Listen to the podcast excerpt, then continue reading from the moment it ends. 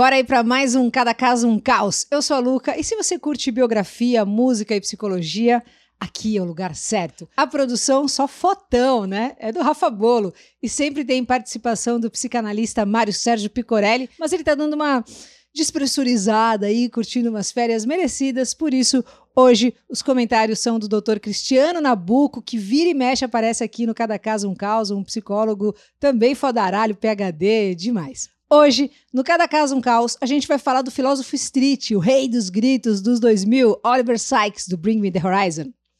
Oliver Scott Ollie Sykes nasceu no dia 20 de novembro de 1986 na Inglaterra, em Ashford. Depois cresceu em Sheffield, né? Inclusive Sheffield é super conhecido aí pelo Futebol Clube, né? O Sheffield Football Club, que segundo a FIFA é o clube de futebol mais antigo do mundo. Também é a terra dos caras do Arctic Monkeys, né? Tem episódio aqui sobre o Alex Turner que também tá bem legal. Os pais do Ollie são o Ian e a Carol Sykes, desde sempre, assim, mega amáveis e sempre apoiaram os filhos. O Ollie tem um irmão mais velho, que é o Tom, se dão super bem, né? Que também é, sempre curtiu música. E se você também divide esse mesmo gosto aí que os irmãos, e sempre gostou de música, sempre admirou, né? Isso, mas fica enrolando para começar a estudar, aproveita o momento aí para conhecer a Music Dot, né? A gente sempre comenta aqui porque realmente vale a pena. É uma plataforma online de música muito legal. A filosofia deles é que qualquer um pode aprender a tocar qualquer instrumento. É só você praticar. Tem vários cursos aí que você pode fazer pagando um valor super acessível por mês. Mas assim, não é modo de falar, é acessível mesmo. Tipo, 45 reais por mês para você fazer quantos cursos quiser. Esse valor é exclusivo aí para você que assiste o Cada Caso um Caos. Então aproveita, entra no link que está na descrição, que é o musicdot.com.br barra promoção barra Luca. Só tem professor fodaralho e a metodologia de ensino é pensada para ser feita online. Então aproveita e bora usar o tempo para ganhar conhecimento. Bom, a família do Sykes sempre foi gente boa, né? A parte mais chata ali da infância mesmo é que eles passaram uma fase se mudando. Inclusive, eles moraram uma época importante ali da infância do Wally na Austrália. Isso foi a partir dos dois, três anos, né? O Wally disse que lembra de ter tido uma infância assim muito solitária, sem muitos amigos, sem muitas interações, e isso pegou muito nele, né? Essa sensação de solidão ficou reverberando ali por anos. Nessa época, o best friend dele mesmo era o lápis e o papel. E aí ele, ó, ficava desenhando pra caramba. A mãe disse que nessa idade, assim como muitas crianças, ele já desenhava bastante. A diferença é que ele fazia uns desenhos que, tipo, opa, era da hora mesmo, os desenhos legal. Depois, quando ele tinha lá uns seis anos, ancoraram de vez em Sheffield. Nessa idade, ele foi diagnosticado com TDAH, que é o transtorno do déficit de atenção com hiperatividade. A mãe disse que foi aí que começou uma batalha contra um sistema de ensino que considera a criatividade uma conquista de segunda classe. Falou que o Oli era brilhante e inteligente, mas para ser acadêmico tem que né, ter essa capacidade de ouvir, de lembrar. E o Oli não tinha essa habilidade, mas ela via que pelos seus desenhos ali, ele tinha imaginação e criatividade e talento. Não era uma desculpinha assim, nem preguiça, nada disso, era dele. No que ele foi ficando ali na escola, o Oli ouvia direto que ele não estava se esforçando o suficiente e entrou naquele looping, né, de sempre se esforçar o máximo possível, mas constantemente ouvir que não estava se esforçando o suficiente. Isso, assim, ele ouvia muito dos professores, enfim, uma galera ali da escola. O que a gente ouviu falar bastante é que pode rolar um exagero, né, no diagnóstico do TDAH, já que dependendo da faixa de idade é muito comum ter os sintomas descritos, né, como falta de atenção, perda de foco, hiperatividade, impulsividade. Por isso, antes de você também achar que é TDAH, também, ah, nossa, eu também não consigo lembrar as coisas que o professor falou, eu também não sei o que, não sei o que. É importante saber que é uma disfunção neurológica, né? Que uhum. mexe ali, né, afeta o funcionamento do córtex frontal, que essa é uma parte do cérebro responsável por um milhão de coisas, entre outras coisas, pela organização, né? Atenção, controle de impulsos, enfim. Por isso, para ter certeza mesmo, é legal fazer uma consulta com um neuropsicólogo, né, ou um psiquiatra e seguir sempre com atendimento psicológico, né? Tem que fazer ali uma funilaria mental no paralelo. No ensino médio, o Oliver Sykes passou uns perrengues, também por ser um cara mais alternativo, né? Ele sofria bullying, disse que ninguém gostava muito dele e teve problemas, assim, porque os professores sempre falaram aquilo, né? Que ele era muito inteligente, mas que ele não se esforçava. Aí as matérias que ele gostava mais, assim, era inglês e arte, e de resto era aquele esquema ali de eu suar e estudar para passar, passava raspando, assim, sabe? E se desse para colar, né? Melhor ainda. Sobre o bullying que ele passou, o Wally disse que foi uma época horrível e difícil, porque ele sentia que não podia falar com ninguém sobre o que estava acontecendo e ainda deixou um recado que se você está passando por isso, não deixa quieto, fala para os seus pais, para os professores, mas fala, não deixa quieto. A educação musical dele tinha muito de Pink Floyd, principalmente na fase ali do Sid Barrett, curtia muito Glassjaw, Cream, ele ama Bjork, mas disse que de verdade, verdadeiramente, ele caiu com as 10 no rock mesmo, quando eu vi o Limp Bizkit e o Linkin Park.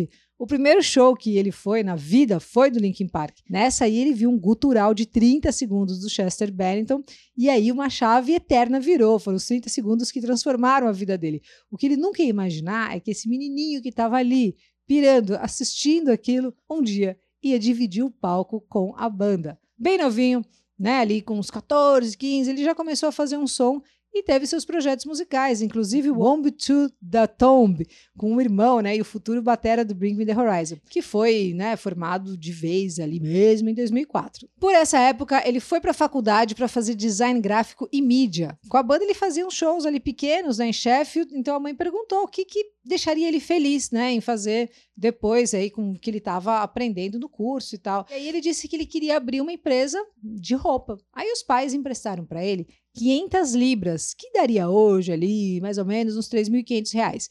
Em 2005, esse foi o início da Drop Dead Clothing. Começou no quarto dele. Daqui a pouco o negócio estava no porão da casa. O Oli disse assim que lembra de ir para o correio com umas 30 caixas, e aí ele pensou, mano, o bagulho tá ficando a cena do louco. E depois ele já estava vendendo para os Estados Unidos, Japão, Europa e voou. Quem é um pouco mais old school, né, lembra da Drop Dead, que é a marca nacional de skate que começou em 91. Uma é uma, a outra é outra, né? Essa do Oli é outra. Mas voltando ali pro Bring Me The Horizon, o nome da banda veio por causa de uma frase, né, que o Jack Sparrow fala no final do Piratas do Caribe, a maldição do Pérola Negra, ele tá lá no barco, ele olha, né, fala Bring Me That Horizon. Aliás, o Johnny Depp tem episódio bem legal aqui sobre ele no Cada Caso Um Caos. O que não falta, inclusive, é biografia sobre o Bring Me The Horizon. Né? É só jogar aqui no YouTube ou em qualquer canto que você acha tudo deles, né? A partir do primeiro álbum. Aproveita e comenta aqui qual fase, né? Que você mais gosta, se é que tem alguma fase ou se você é do time que curte o pacote completo aí. Tem mil histórias, né? Aquela que ele quebrou sem querer ups, a mesa dos caras do Coldplay, né? Numa premiação, porque achou que eles chupinharam a capa do Sepinternal, né? Do A Head Full of Dreams, do Coldplay. A capa é uma leitura da Flor da Vida. Já foi acusado de ter mijado e agredido uma fã. Ele sempre negou e o tribunal deu ganho de causa para o Oli por falta de provas. Aliás, ele já foi acusado de agressão, de tretas mil, mas nunca foi provado nada. O vídeo que acabou viralizando, né, de uma treta entre ele e o Sam Carter, segundo os dois, era uma atuação e eles estavam ali super de zoeirinha. Ele também foi processado pelo pai de uma menina de 12 anos, né? Ela tinha ido no show do, do, do Bring Me The Horizon e acabou se machucando quando alguém da plateia ali, sabe? Quando faz dá os mosh, vai pulando ali e tal, e alguém deu mosh, caiu na menina. Durante o processo, o Oli não podia, em momento algum nos shows, incitar movimentos de roda, de mosh, pogo ou qualquer coisa. Esse processo, no final, também foi arquivado. Bom, as letras sempre foram bem pensadas, né? Umas composições assim, pique Alex Turner, pistola, né, abraçado com a Vandinha da família Adams. A voz do Oli é visceral, né? E ele sempre manda muito. Foi muito esperto quando ele se ligou que estava sendo engolido ali, né, pelo vício em ketamina, que é um calmante muito usado em cavalo, e também cocaína. É. E aí ele resolveu se internar. O susto maior mesmo que ele teve assim com as drogas foi em 2012, né, quando o Oli chegou a ter uma overdose Constantemente ele tinha pensamentos suicidas, pesadelos assim terríveis, mas ainda bem, né, ele teve apoio total da família e dos amigos, procurou ajuda profissional, se internou e conseguiu sair dessa. Ele tem um bar, né, um bar-restaurante, o Church, 100% vegano, com fliperama, visual rústico, e ele disse que se inspirou total nos bares aqui do Brasil. Sobre fazer um disco novo, ele disse que é mó dor de cabeça, você passa um ano e pouco fazendo um disco, aí as pessoas vão lá, ouve os 45 minutos, e aí depois fica, ah, tá bom, acabou, e agora? Quando que sai o próximo? Eba! Né? E aí ele fala que é como uma série do Netflix, né? Você assiste a todos os oito episódios de uma vez e acaba, não dura. Então, ó, você que é fã de Bring Me The Horizon, parece que o Oli está trabalhando aí na sequência do Post-Human Survivor Horror.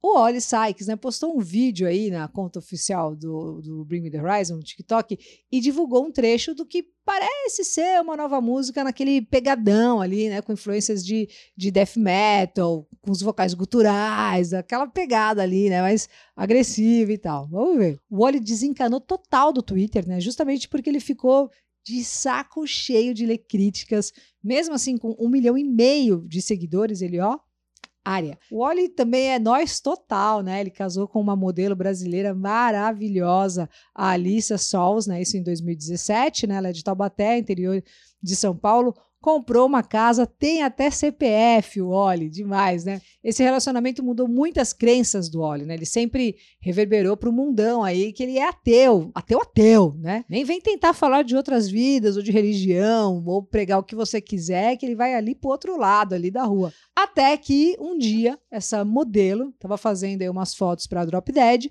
o Oli estava lá, eles se viram, tum, começaram a conversar, pei, e aí isso virou uma regra. Faziam isso direto mesmo ela falando bem mal inglês e ele nada de português, ela voltou para o Brasil. O Oli pegou um voo para São Paulo. Ela estava de mudança naquele esquema de caixa aqui, caixa ali. Então decidiram alugar um quarto bem zoado, ele falou, né? Um quartinho minúsculo, assim, bem zoado mesmo. E ele disse que assim que eles entraram no quarto, eles se deitaram na cama e se abraçaram, assim, começaram a chorar de soluçar. Ele falou que assim, que ele sentiu que tinha reencontrado alguém que ele já conhecia e sentiu isso da parte dela também. Semana passada, inclusive, eles colocaram um implante nos dentes caninos, tipo de vampiro. Durante a pandemia, por uma fase, o Oliver ficou bem deprê, né, e morou com a esposa aqui no Brasil, no mosteiro. Ficaram sem os celulares, né, sem os computadores e totalmente desconectados. Né, o Oli disse que foi como uma reabilitação, né, uma desintoxicação de questões emocionais dependências de aparelhos eletrônicos e também a dependência assim de ser músico, de ter que fazer sempre alguma coisa, sabe assim? Vira e mexe, o Oli fala sobre o vício, né, da geral aí nos celulares, sobre a dependência emocional que a gente tem com tudo o que acontece nas redes. Bom, como eu falei, né, o Mário tá curtindo as merecidas férias. Então, hoje quem participa com a gente é o psicólogo PhD, o Dr. Cristiano Nabuco, que também é parça, né, do Cada Caso um Caos. Ele tem vários livros lançados, inclusive, né, eu acho máximo essa parte que escreveu A Orelha do Psicologia do Cotidiano, volume 2, que eu amo esse livro, acho demais, volume 1, também é maravilhoso. Enfim, ele tem vários livros, né? E entre eles tem o Dependência de Internet em Crianças e Adolescentes, que também é ótimo. Fala mais pra gente aí, doutor Cristiano Nabuco, sobre o uso abusivo das telas. Fala aí. Olá pessoal, tudo bem? Prazer estar aqui com vocês de novo. Luca querida, um grande beijo. Luca está falando muito essa questão do Oli, né? Do uso abusivo uh, do celular, desse processo de desintoxicação. O que, que acontece, né, gente? Não sei se vocês já se deram conta. Eu acho que sim. Todo mundo já de alguma maneira já viu o quanto que as pessoas estão usando demais as telas digitais, né? Demais. Principalmente em tempos de pandemia, onde o telefone celular, aí o computador virou a janela para o mundo, né? Bom, até aí tudo bem, né? Tem uma explicação a gente está utilizando desses recursos para poder fazer aí as atividades da vida, entretenimento, trabalho. O problema é que ninguém sabe, que ninguém conta, é que por detrás dessa tela, todos esses aplicativos uh, digitais, existem aí uma centena de engenheiros em cada plataforma, em cada app desse, trabalhando, cujo objetivo é fazer com que você navegue mais. Quando as pessoas normalmente dizem assim pra gente, ah, você está usando muito celular, ah, você tem, que, você tem que ficar mais atento, vamos usar a cabeça aí, o bom senso e tentar dar uma desconectada de vez em quando. Teoricamente, até uma, uma argumentação argumentação, né, uma posição assim atraente da gente aceitar, mas não é o que acontece. Deixa eu dar um exemplo rápido para vocês.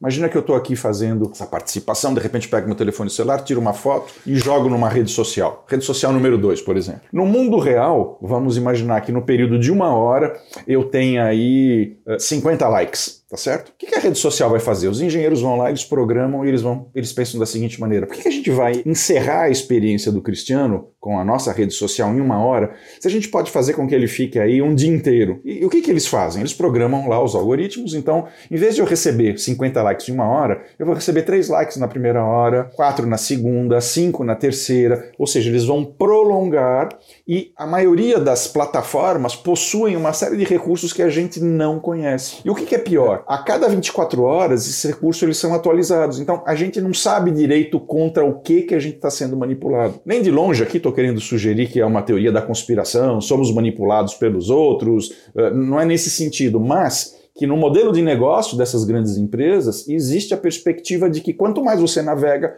mais essas empresas valem. Para vocês terem uma noção, essas empresas hoje elas valem mais nas bolsas aí é, mundiais de capital, mais do que as empresas de energia e de petróleo. Isso faz com que a gente se torne, na verdade, o grande produto deles ou commodities, como eles dizem aí. Então, o que eu quero dizer com isso, né? Temos que ficar atentos. Temos que ficar atentos porque à frente lá de um ambulatório, né? Eu coordeno hoje um trabalho lá na, na, na psiquiatria aqui da, da USP, no Hospital das Clínicas clínicas e a quantidade de gente que chega dependente, que não consegue mais se desconectar, aonde tem as suas vidas arruinadas, principalmente adolescentes e os jovens adultos que têm a sua vida aí completamente comprometida. Então, Bom, não posso me alongar, adoraria ficar mais aqui. Fica atento, tá? Por detrás disso existe uma doença, ela é comparada ao uso abusivo de álcool e drogas e pode te fazer muito mal. Use com moderação.